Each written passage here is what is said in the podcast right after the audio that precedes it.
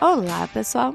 Está no ar o Radar da Semana, o podcast aqui do BTG Pactual que te atualiza dos principais assuntos. Eu sou Marcele Gutierrez e o episódio de hoje será especial. Nós vamos falar e explicar dois temas que estão muito no radar do investidor nas últimas semanas e que podem ali causar movimentos nos seus investimentos. O primeiro será a meta de inflação, já que o Conselho Monetário Nacional, o CMN, se reúne no dia 29, agora de junho, e há a expectativa de que a meta possa ser alterada. E o segundo tema é a Selic, porque o Copom informa a sua decisão no próximo dia 21.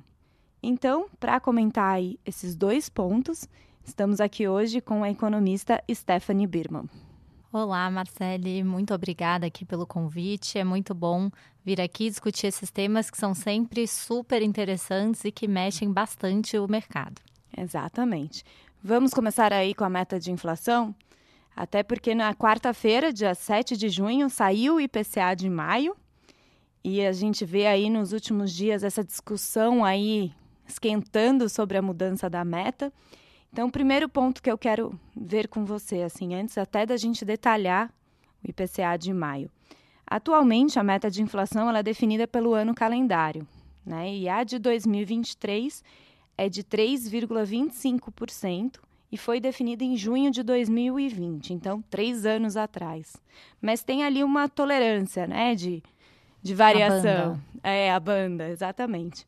Então, queria entender com você, Stephanie, o que, que está sendo falado aí sobre essa mudança da meta, o que, que está sendo proposto, o que, que a gente pode ver no dia 29 de junho? Eu acho que esse tema da meta é um tema que gerou bastante discussão. Então, no início do ano, assim, é, o presidente Lula ele começou uma discussão de que ele gostaria, eventualmente, de elevar a meta de inflação, que para o ano, por exemplo, de 2024, está é, tá definida em 3%.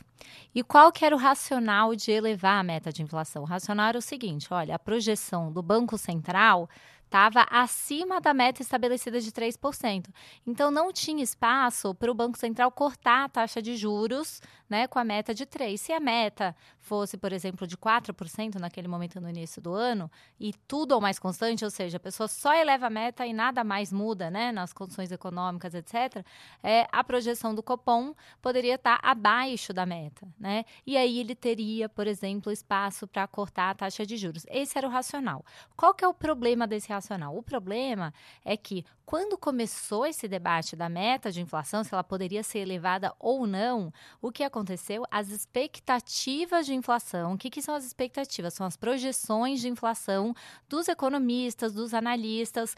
O Banco Central ele coleta essa informação, ele faz uma pesquisa que é atualizada diariamente, mas a gente ela é divulgada semanalmente. O e aí Focus, o né? relatório Focus. E aí esse relatório ele sai, né? Ele divulga essas expectativas de inflação, ou seja, qual que é a mediana das projeções para 2024, 2025, 2026. E aí, quando começou a discussão, essas expectativas, ou seja, a projeção das pessoas, começou, as projeções começaram a subir. Então, para o ano de 2025, por exemplo, as projeções estavam em 3, foram para 4. Isso atingiu o ano de 2026 e 27 também. Então, a gente viu o seguinte, as pessoas, elas simplesmente atualizaram suas projeções. E aí, o que, que acontece? Essas projeções das pessoas, elas, na verdade, entram no modelo de projeção de inflação do próprio Banco Central. Então, é, aquele argumento de que só elevar a meta de inflação daria o espaço né, para o corte de juros, ele já não era verdade, porque como as pessoas elevaram suas projeções, e isso entra no modelo do BC, a própria projeção do Banco Central sobe também. E aí, né, some esse espaço de cortar juros e no final das contas a gente acaba tendo uma expectativa, uma inflação maior lá no futuro, porque todo mundo agora espera que a inflação vai ser mais alta. Então, assim, esse debate foi um debate que elevou as expectativas de inflação e eventualmente até é, pode ter atrapalhado um pouco o plano do Banco Central ou a condução da política monetária, porque acabou realmente deixando a projeção de inflação mais alta. Tá? É, então, qual que é o ponto? Eu acho que tem um entendimento, né? Eu acho que desde lá do início do ano que a gente vê esse movimento, acho que o governo, acho que muita gente é, passou a explicar esse, esse tema da meta virou um tema de debate. É, e eu acho que hoje em dia já há um consenso, honestamente, de que mudar a meta de inflação não é benéfico. Acho que o próprio governo talvez tenha entendido isso. E aí a expectativa, pelo menos a nossa expectativa, é que a meta, lá no dia 29 de junho, por que, que é lá? Olha, a meta de inflação é definida sempre na última quinta-feira é, de junho, né? E ela é definida para, como, como você mesmo colocou, dois anos e meio à frente, né? Então, no dia 29 de junho desse ano, vai ser definida a meta para 2026. Mas você também pode alterar a meta de 24, de 25. Então, era um pouco essa a expectativa. Olha, você define a meta de 2026, mas você poderia levar ou não, modificar a meta de 2024, por exemplo. Então, acho que o entendimento hoje é que a meta vai ser mantida, tá? Em 3% para 2024. E aí muita gente comenta, mas por que, que a meta aqui no Brasil é 3 se a inflação está muito alta? Será que o Brasil, que historicamente tem uma meta de tem uma média de inflação é, mais próximo de 4,5%, 5%, será que faz sentido a gente ter uma, uma inflação ou uma meta de 3%? E essa que é a grande pergunta. E aí, para responder isso, eu acho que, que vale a pena a gente olhar. Vamos, vamos observar quanto que é a meta de inflação nos países vizinhos, os países comparáveis ao Brasil. Poxa, no Chile é 3%, no México é 3%, na Colômbia é 3%. A grande maioria dos países, vamos dizer assim, emergentes comparáveis ao Brasil é 3%. Os países desenvolvidos, né, ou seja, é, os Estados Unidos, a zona do euro, é, aí lá a meta de inflação é de 2%. E qual que, que os estudos mostram? Será que é 2, é 3? Qual que tem que ser a meta? Olha, os estudos, na verdade, sobre isso, ele, eles mostram o seguinte, que a meta ela precisa ser positiva e baixa. Não tem, assim, falando se é 2 ou 3, etc. Ela, por que, que precisa ser positiva? Bom, ela precisa ser positiva por alguns motivos, né? O primeiro é que, por exemplo, é, você realmente tem alguns custos. Você, por exemplo, é, os restaurantes precisam atualizar os seus cardápios. É, é como se a, você tem um certo custo que você precisa ter, vamos dizer assim, alguma atualização. As mas ele é pequeno. Precisam se programar, vamos dizer as, assim. É, as pessoas precisam se programar. E a outra coisa é o seguinte: se você tem uma inflação que é a sua meta é zero, ter zero de inflação, isso significa que muitas vezes você vai cair em deflação, né? Porque é, é muito difícil manter ali no centro, né, da meta por todo momento. É, e aí, se sua meta, por exemplo, é zero e alguns momentos você vai estar em deflação, como é que você faz com o salário? Você corta o salário, então, na, na hora que tiver em deflação. Então, por esses motivos, é que a meta ela precisa ser positiva. Tá? Agora ela precisa ser baixa. Por que, que ela precisa ser baixa? É porque de novo, uma meta de inflação alta, uma inflação alta, é, qual que é o problema da inflação alta? Bom, uma inflação alta é você vai reajustar a, o, os seus contratos, é, o aluguel, etc, etc, nessa inflação. É, você acaba tendo também mais volatilidade, porque pensa o seguinte, se a inflação é 4,5, a meta, por exemplo, é 4, 4,5, a desviou um pouquinho, é 6, é 7. Então, assim, você acaba levando para alguns momentos de inflações muito altas se sua meta é alta. Então, é, a meta é só isso. Os estudos só mostram que você precisa ser pequeno e precisa ser precisa ser pequeno, precisa ser positivo, né? Mas muito provavelmente baixo. Na zona do euro, por exemplo, é abaixo de 2%. Tá? Então, e aí, por que, que o Brasil. Poxa, mas o Brasil é diferente. Não, o Brasil tem um histórico de inflação alta. Poxa, os outros países também têm, né? É, o Chile, Colômbia. E aí eu acho que um ponto é que esses países eles adotaram a meta de inflação de 3% antes é, do Brasil. E aí outra coisa, não, mas o Brasil ele descumpre mais a meta, né? Porque aí também tem uma outra história que é em relação à banda de inflação, né? Porque a meta, por exemplo, é 3 definida para 2024, mas se você tiver um ponto e meio para cima ou para baixo, você está dentro do intervalo, é como se você tivesse cumprido. Seria uma tolerância. É uma tolerância e é relevante ter uma tolerância, sim, no sentido que, olha, é, a economia sofre choques, né? Agora, por exemplo, a gente está sofrendo um choque de alimento para baixo. É, em outros momentos, a gente sofreu um choque de alimento para cima. Então, é para acomodar esses choques. É, mas eu acho que tem um outro ponto que é assim: qual que é o valor ótimo dessa banda? Né? Aqui no Brasil é 1,5% e se discute até é, elevar. Olha, não tem um valor ótimo, mas se a gente olhar no Chile, na Colômbia de novo, a, a tolerância é um ponto para cima ou para baixo. Né? Então a gente já está 1,5 para cima ou para baixo. É, e, e, tem algumas, eu falei um pouco, eventualmente, que se a inflação for mais alta, pode ter volatilidade maior, mas é mais no sentido que, assim, um desvio de 4,5 é diferente de um desvio de 3. É, mas, se a gente olhar nos 23 anos de meta de inflação, né, que na verdade começou em 1999, é, se a gente olhar nesse período, o Brasil descumpriu a meta sete vezes. Quando compara com os outros países é, da América Latina, é, é, um número parecido, entre sete e oito vezes. Então, assim, o Brasil não é diferente do resto, né? Ó, claro que a nossa meta era um pouco maior, agora ela vai ser um pouco menor, mas o importante é perseguir e ter credibilidade. Se o Banco Central tem credibilidade, a, a inflação ela vai convergir para 3%.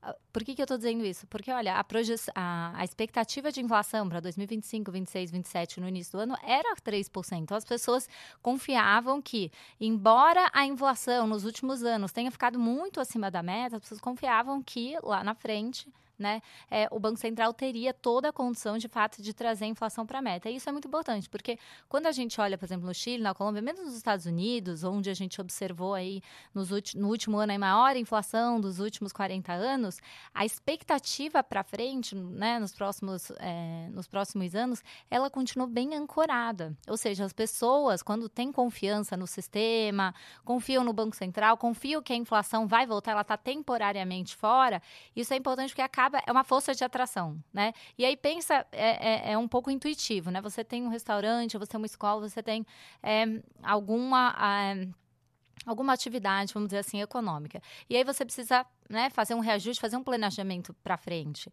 É, e se todo mundo tem confiança de que essa inflação vai ser 2%, 3%, é, todo mundo acaba fazendo planejamento com base nisso. E aí você acaba não, né, fazer, é, não, não trazendo, vamos dizer assim, reajustes mais altos.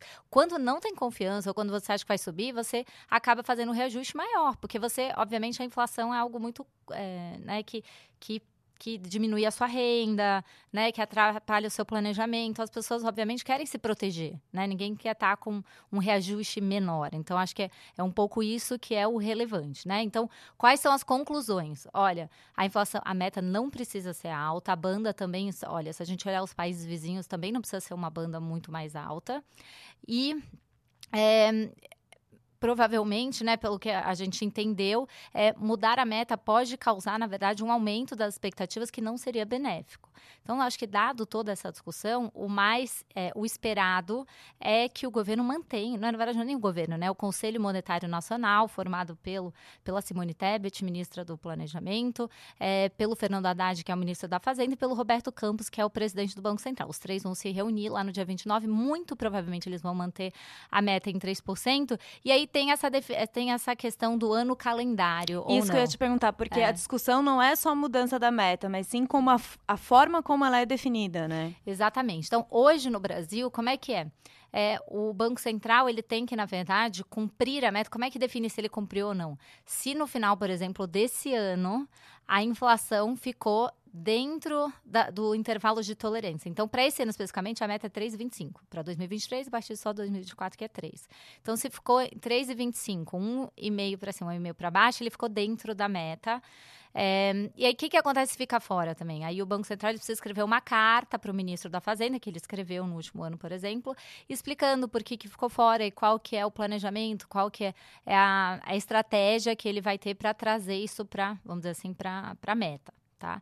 É, então, e aí tem um pouco de crítica em relação a essa questão do ano calendário, porque o ponto é o seguinte: será que a gente precisa estar só no último momento, né? Às vezes acaba tendo um incentivo ruim, é, às vezes pode é, fazer algum essa questão de ser só o ano calendário, assim, nos outros lugares, na verdade, em todos os lugares do mundo, a meta não é ano calendário, é uma meta que a gente fala que é o. É rolling, né? Ou seja, uma janela de sempre dois anos à frente, alguma coisa nesse sentido. Porque é isso, é como se a inflação precisa estar na meta a todo momento, né? E não só em dezembro de cada ano. Porque, como eu falei, pode ter um incentivo eventualmente para ter um programa que aumenta, que diminui a inflação, enfim. Então, Ou um efeito totalmente fora, como uma pandemia, é, né? É, o Banco Central, assim, isso não é comum, né? Mas vamos dizer assim, faz mais sentido de fato ser é, em todo o, vamos dizer assim, todo o período, e aí é, alonga um pouco esse horizonte horizonte. Então, por exemplo, ao invés de ser agora o final de 2024, é, o Banco Central vai ser 24 meses à frente, sempre 24 meses à frente, o Banco Central vai, né, vai ter esse período de verificação para ver se ele realmente está ou não dentro da meta. Então, é sempre. Então, é, em, vamos dizer, em agosto desse ano, o período de verificação vai ser, vamos dizer assim, nos próximos, nesse horizonte de 24 meses à frente. Né? E é, é, interessante que até o Roberto Campos foi perguntado sobre isso recentemente numa entrevista. Ele falou: então você vai, isso vai alterar, por exemplo, a condução da política monetária? Porque normalmente o Banco Central fala que ele olha 18 meses à frente, e agora o horizonte, eventualmente, de verificação da meta vai ser 24 meses à frente. Ele falou: não, porque um, o 18 meses à frente que o Banco Central fala é quando que, na verdade, é o período que demora para você ter o efeito máximo, vamos dizer assim, da política monetária na inflação. É, não é mudou a Selic no dia seguinte a gente já vê o efeito. Exato, né? demora, precisa bater primeiro na atividade, no mercado de trabalho, nos contratos de salários, depois vai bater na inflação. Então demora realmente um período. Então ele falou assim: ó, 18 meses vai continuar. Não vamos mudar os modelos, as relações econômicas, isso vai continuar o mesmo. Então a gente vai continuar mirando, vamos dizer assim, que é onde a gente consegue realmente né, ter um efeito importante na inflação, vai continuar sendo 18 meses. Mas ele falou, mas o período de verificação vai ser um pouquinho mais longo, vai ser 24 meses. É. É, então, acho que isso não vai ter uma mudança é, honestamente relevante. É, no resto do mundo é, é muito parecido com isso. É, então, acho que esse é o ponto. Assim, é, é, parece que teve esse entendimento e isso é muito positivo, porque eu mencionei no início que as expectativas de inflação, né, todo mundo tinha subido suas projeções de inflação porque achavam que a meta ia ser alterada. Se ela não for alterada, como a gente está comentando, o que, que pode acontecer? Essas projeções das pessoas para o ano de 24, 25, 26, elas podem cair, né? Porque no fundo é como se tivesse implícito né, naquela projeção que a meta fosse alterada. Se o, o, o, CMN ele confirma a meta em 3, provavelmente a gente vai observar uma queda das expectativas de inflação. E isso é muito positivo, porque isso, como eu mencionei, ele entra direto, né? Uma das variáveis que é, entram no modelo de projeção de inflação do Banco Central. Então, se cai a projeção, é, isso facilita, por exemplo, o corte de juros pelo Banco Central. Então, é uma coisa que a gente deve observar. A nossa expectativa, no fundo, é que a essas projeções de inflação elas vão cair né, até ah, nos próximos meses, né, com base nessa questão da, da, da manutenção da, da, da, meta de inflação em 3%. Stephanie, o que, que mudou nessa discussão? Né? Vinha essa discussão da mudança de meta para junho e agora, como você falou bem, tem essa avaliação de que não, não deve mexer nada. O que, que mudou? Foi ali o Conselho Monetário Nacional, os membros observando que mexeu com o mercado, que elevou as expectativas? Foi esse ponto que você falou ou aconteceu alguma outra coisa? Não, eu acho que foi um pouco assim, até no início do ano, muita gente, não só é, o governo, né, mas muitos economistas tinham um pouco dessa dúvida. Será que no Brasil a inflação não precisa ser realmente maior, a meta maior, porque a gente tem um histórico maior? Então, essa dúvida não era apenas do governo. Eu acho que até alguns economistas também tinham essa dúvida. E eu acho que quando eles observaram, quando ficou claro que essa discussão elevou as expectativas de, de inflação, causou uma desancoragem, ou seja, as pessoas começaram, ficaram na dúvida de qual seria a inflação num período lá na frente, né? É, eu acho que isso causou a percepção é, de que, no fundo, dificultou o trabalho do Banco Central. É, talvez se essas, se essas projeções, se as expectativas não tivessem subido no início do ano, será que o Banco Central poderia estar cortando os juros na reunião de junho, no dia 21 de junho? Difícil falar, mas. Trouxe a famosa incerteza, né? Ficou trouxe uma incerteza a mais, causou um risco de desancoragem. Então, acho que assim, tinha uma dúvida no início, enquanto né, ele só mencionou, né, o presidente Lula só mencionou que queria levar a meta. Aí todo mundo falou, poxa, será que não faz sentido? O Brasil tem uma inflação mais alta, etc. Poxa, se a inflação nos Estados Unidos esse ano vai ser 3,5, 4, por que, que no Brasil tem que ser mais baixa? Então, acho que tinha uma certa dúvida. E essa dúvida, se mexer ou não fazia sentido, ela foi dirimida com essa desancoragem que aconteceu nas expectativas. Inicialmente, até uma abertura da curva de juros, aconteceu, na verdade, um movimento oposto né? Então eu acho que isso é que sensibilizou, né? Muito, a gente não sabe, na verdade a decisão não foi tomada, né? Sim. Mas parece que está indo nessa, nessa direção, pelo que a gente lê no jornal. Então eu acho que foi muito esse movimento. A gente viu na prática, né? O que seria uma mudança da meta. Se Olha, antecipou, né? O mercado se antecipou. Se antecipou, ou seja, qual que foi a, a, a consequência? Um aumento das projeções de inflação é, e, um, e o Banco Central adiando até o corte de juros, né? Porque a projeção dele ficou mais alta. E falando de inflação, Stephanie, é, saiu o IPCA de maio, que ficou ali na comparação anual em 3,94%, abaixo do que o mercado estava falando e abaixo do dado de abril. Né? Até já vi ali os detalhes do IBGE que transportes é, pesou aí, né, nesse IPCA de maio, com queda nos preços das passagens aéreas, dos preços dos combustíveis. Então, queria detalhar um pouco, você até trazendo essa questão aí da meta da inflação, porque a gente vendo no dia a dia, pô, 3,94% é uma inflação para padrões brasileiros baixa, né? Exatamente. E mais baixa do que em muitos países, né? Eu acho que, que é importante, é mais baixa até do que o núcleo de inflação dos Estados Unidos, que está rodando em 5,5%. É, e eu acho que é importante, você citou 3,94% como um número baixo. A nossa projeção é que esse número em junho vai estar mais próximo de 3%. Então, a gente vai ver uma desaceleração ainda mais forte é, agora no mês de junho. É claro que tem um efeito base, mas a gente também tem uma projeção bem baixa para o mês de junho.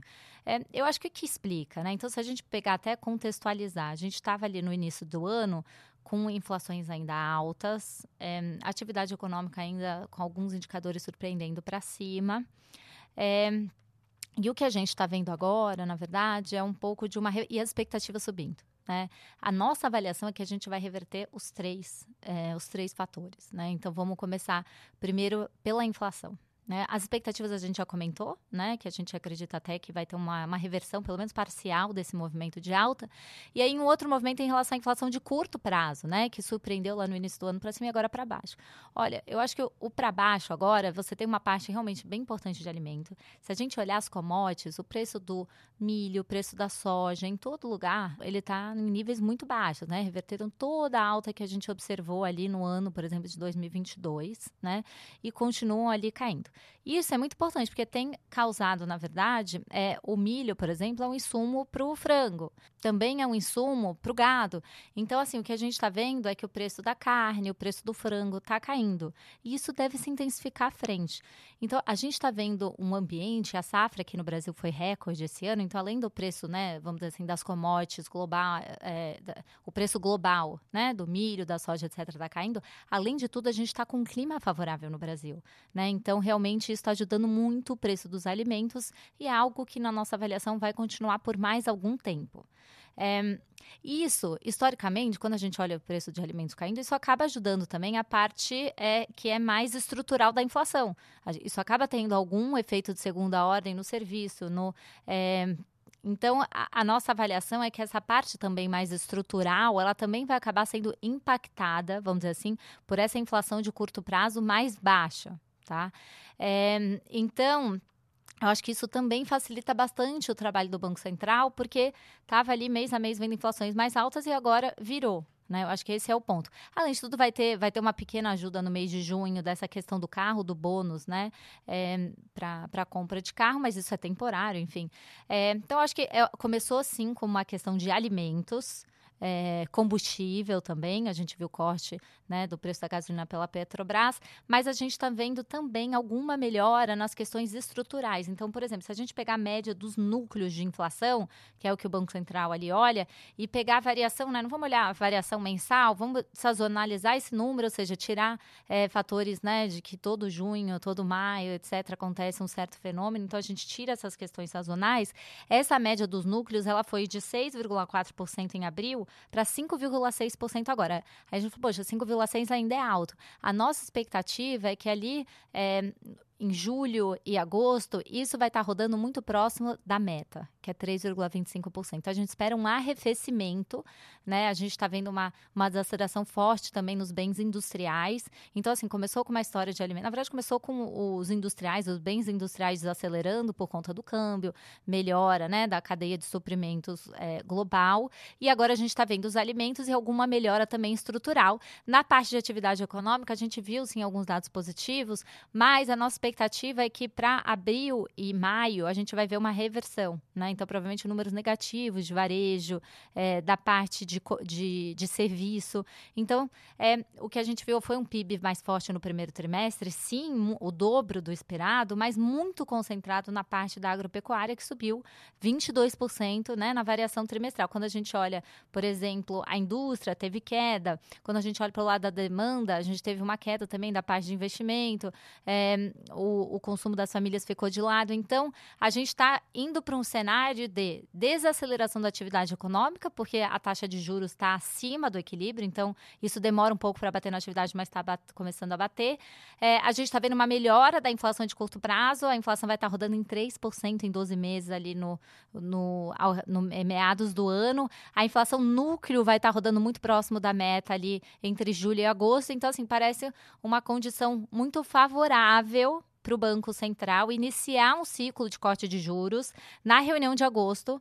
É, a gente acha que o Banco Central começa com, com um ritmo de 25 pontos base depois acelera para 50 pontos base, de modo que a, que a, a Selic, no final do ano, a gente espera em 12%. E, e o ciclo final, né, a taxa terminal, a gente vê de 9,5%. Legal, já vamos detalhar um pouquinho mais, mas antes eu queria só te perguntar uma coisa. O que, que é considerado núcleo de inflação ali? Por que, que é tão importante olhar esse ponto? Não né? Por que, que o Banco Central não olha somente o IPCA inteiro, vamos dizer assim? Ótima pergunta. É, se a gente olhar, o que, que é o núcleo? Né? No fundo, o núcleo né, é, é o que, é, no fundo, o Banco Central consegue atingir com a sua política monetária. Por quê? O que, que a gente exclui do núcleo? É, de maneira assim, geral, a gente exclui alimentos e energia. Né? No mundo, no mundo inteiro, a gente olha, é, tira a parte de combustível, que no fundo, por exemplo, no caso do Brasil, é preço administrado, quem determina é a Petrobras. Não, o Banco Central pode subir ou cair a taxa de juros, o impacto né, não tem impacto relevante nesses preços. E o alimento também muito influenciado pelo clima. Tá?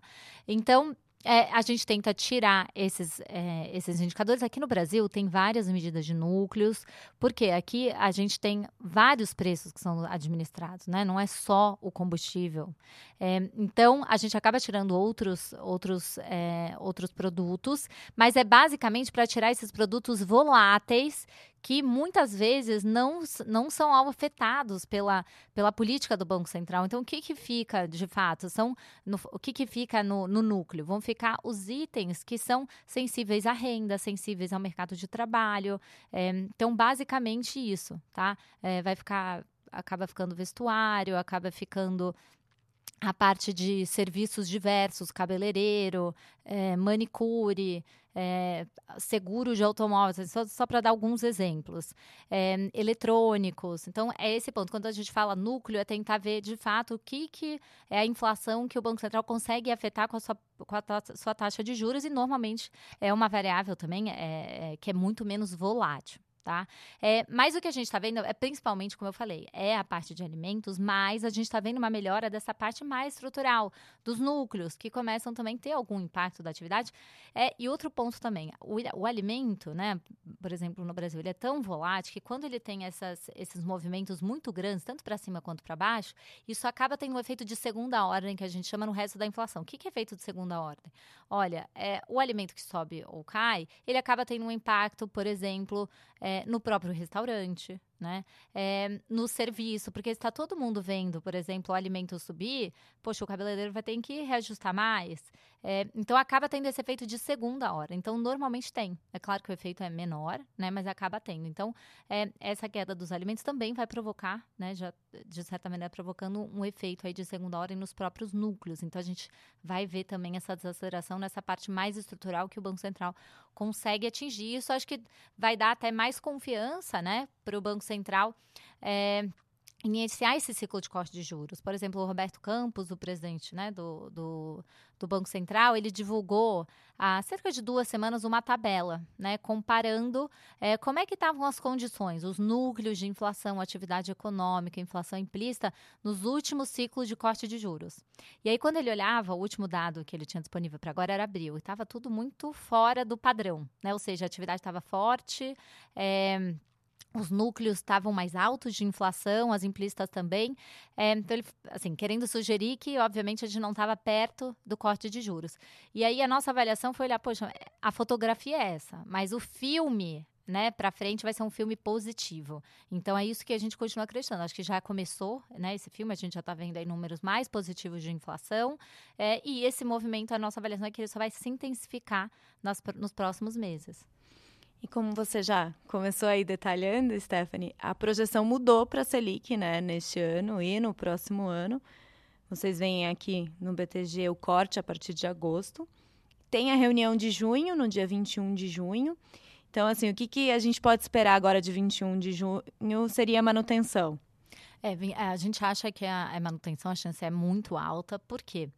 É, ainda em junho, o Banco Central também, a, a, projeção dele, o horizonte relevante, ainda é o ano, vamos dizer assim, o início de. O, o ano de 2024, né, em grande parte. E a projeção dele para esse período ainda é, um, é, acima da meta. Né? A partir de agosto, o Banco Central começa a olhar é, o primeiro trimestre de 2025. E essa projeção, pelo menos na nossa conta, ela vai estar ali rodando bem abaixo da meta, 2,5%, a meta é 3%. É, talvez até mais baixo do que isso. Então a gente acha que realmente para junho não, não tem chance. E aí, mas o que esperar da reunião de junho, né? É, a nossa avaliação é que provavelmente o comunicado do Copom, porque ele decide a taxa de juros e depois ele solta um comunicado. E se a gente olhar o último comunicado, ele parece, para o momento atual, muito desatualizado. O Copom dizia, por exemplo, que, dado o grau de incerteza, a taxa Selic ia ficar parada por um período prolongado. Depois ele falava que ainda, embora o risco é, tivesse diminuído, ainda tinha uma chance de alta de juros. Então, assim, parece não fazer sentido com o momento atual. Então, na nossa avaliação, eles vão tirar aquela frase de um risco de alta de juros e eles vão tirar esse, esse comentário de que a taxa deve ficar parada por muito tempo. Porque também não faz sentido, né, se a gente estiver correto, que o Banco Central vai iniciar um ciclo de corte na reunião de agosto. Então, ao tirar isso, a porta vai estar aberta né, para esse ciclo começar na reunião do dia 2 de agosto. É, e aí a gente vai ter também a reunião dia 21, a reunião do CMN é no dia 29, a gente também tem relatório de inflação provavelmente no dia 28 de junho. Então, acho que a gente vai ver até essa reunião de agosto também queda das expectativas. Então, vai estar tá, o, o, Roberto Campos ele tinha dito que olhava a inflação de curto prazo, que olhava as expectativas de inflação e a atividade. Então a gente está tendo melhora nos, nos três, né, no, nesses três fatores. Então, acho que é, por isso que a gente acha realmente que esse, esse ciclo começa, começa em agosto. E você falou que até o fim do ano 12%. Então a gente tá, a Selic atualmente está em 13,75, agosto um corte de 0,25. que mais Depois são três cortes de 50 pontos base é, e depois corta 50, enfim, vai cortando 50 até chegar a 9,5.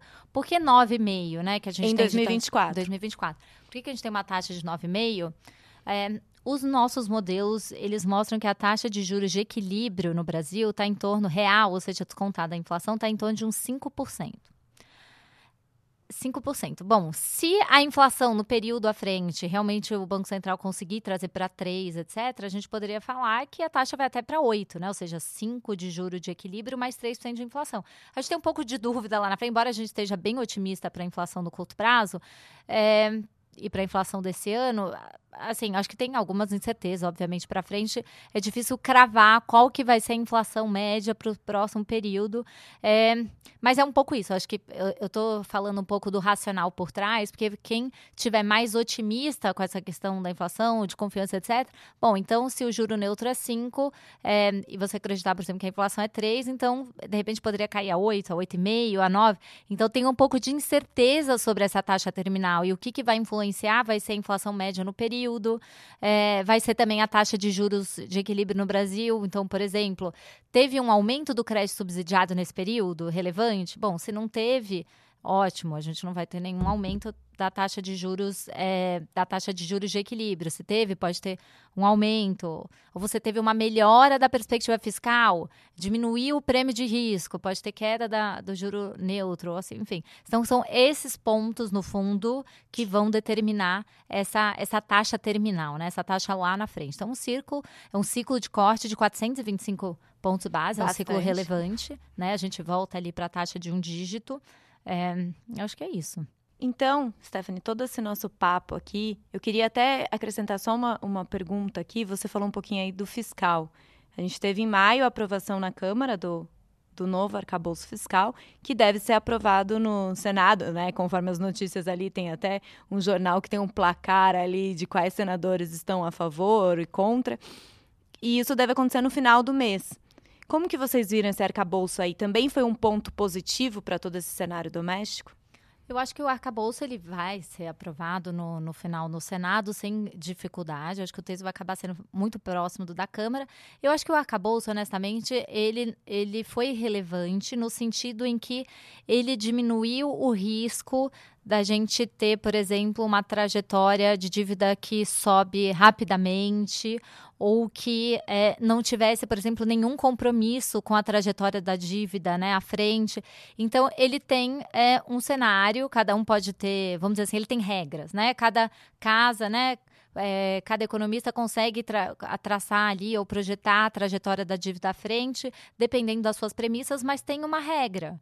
É, então, acho que é isso que foi importante. Honestamente, eu não acho que é, ele foi, vamos dizer assim, determinante para esse cenário que a gente está vendo de inflação, nem nada disso. Mas, obviamente, ao colocar regra, regras claras é, e diminuir esse risco fiscal, acho que foi importante para os ativos de risco de maneira geral, porque diminui, diminui essa incerteza com relação ao fiscal. Agora, não tem, não teve um, um efeito que eu posso possa te dizer que foi um efeito tal ou calcular exatamente. Então, acho que foi muito mais nesse sentido de diminuir um pouco a incerteza. Tá?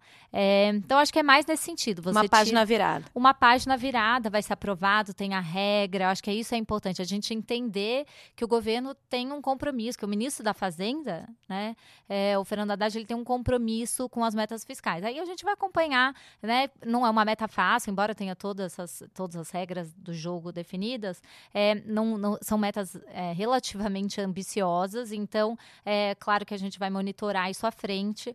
Mas é, é isso, como o próprio Roberto Campos diz, não tem um efeito mecânico, vamos dizer assim, entre o fiscal e o monetário. É, se não tivesse regras, se não tivesse nada disso, provavelmente a gente teria um aumento do prêmio de risco, depreciação do câmbio, obviamente, nesse ponto dificultaria o trabalho do Banco Central. A gente está vendo, na verdade, é, a nossa moeda negociando muito bem, né, mesmo no cenário de corte de juros. Então, acho que, obviamente, ajuda, assim, nesse, nesse cenário. Então, Stephanie, até para a gente caminhar aqui para o fim do nosso episódio, eu queria entender com você. A gente estava até conversando aqui antes, né? O mercado, tudo, a gente está vendo muito voltado para o cenário doméstico. E a gente pode dizer que, de forma geral, melhorou? O cenário está melhor? Sem dúvida. Acho que a gente está no momento mais positivo, sem dúvida, do ano. E a gente está falando aqui muito de juros, etc. Mas isso é só para a gente pensar, né? Um juro que vai de 3,75, muita gente achava até pouco tempo que não fosse nem ser reduzido esse ano, e a gente está falando que a taxa vai para 9,5 no final. É não no final do ano, né? Ali, meados de 2024, isso ajuda, isso ajuda a atividade econômica lá na frente. Então, assim, no, obviamente, no curto prazo, a gente vai ver uma desaceleração da atividade, mas lá para frente, uma inflação menor, com juros menores, isso é bom. Isso é bom para as empresas, isso é bom para o consumidor. Então, é, eu acho que isso é muito relevante à frente. Então, a gente está realmente nesse cenário, na parte mais positiva, realmente, é, do ano boas notícias, né? Por boas notícias. Obviamente, né? Cenário de economia, a gente é, sempre vai atualizando, tem, tem risco, né? As pessoas falam, poxa, mas não tem. Sempre tem risco. É o risco. É, tem o risco do, do, fiscal lá na frente, tem obviamente o risco da inflação não desacelerar como a gente espera, tem o risco externo, tem vários riscos. Mas é, a gente tem que trabalhar com o nosso cenário básico, né? E a gente está bastante confiante nesse cenário básico. Acho que isso é o mais importante e riscos tem sempre. Bom, quero te agradecer, Stephanie, mais uma vez aqui. Você é super parceira do Radar. Muito obrigada. Eu gosto muito de discutir esses temas. Enfim, espero ter esclarecido é, um pouco aí essas, essas dúvidas. Não, com certeza. Eu estava até aqui, eu ia pontuando, eu falava assim, pintou essa dúvida na minha cabeça? Deixa eu perguntar que esse é o nosso objetivo hoje, tirar todas as dúvidas. Então é isso, gente. Mais um episódio do Radar da Semana no ar. Lembrando ali de seguir os canais do BTG Pactual, nos canais de podcast, no YouTube também, porque todo fim de mês o radar também está no YouTube. E até semana que vem.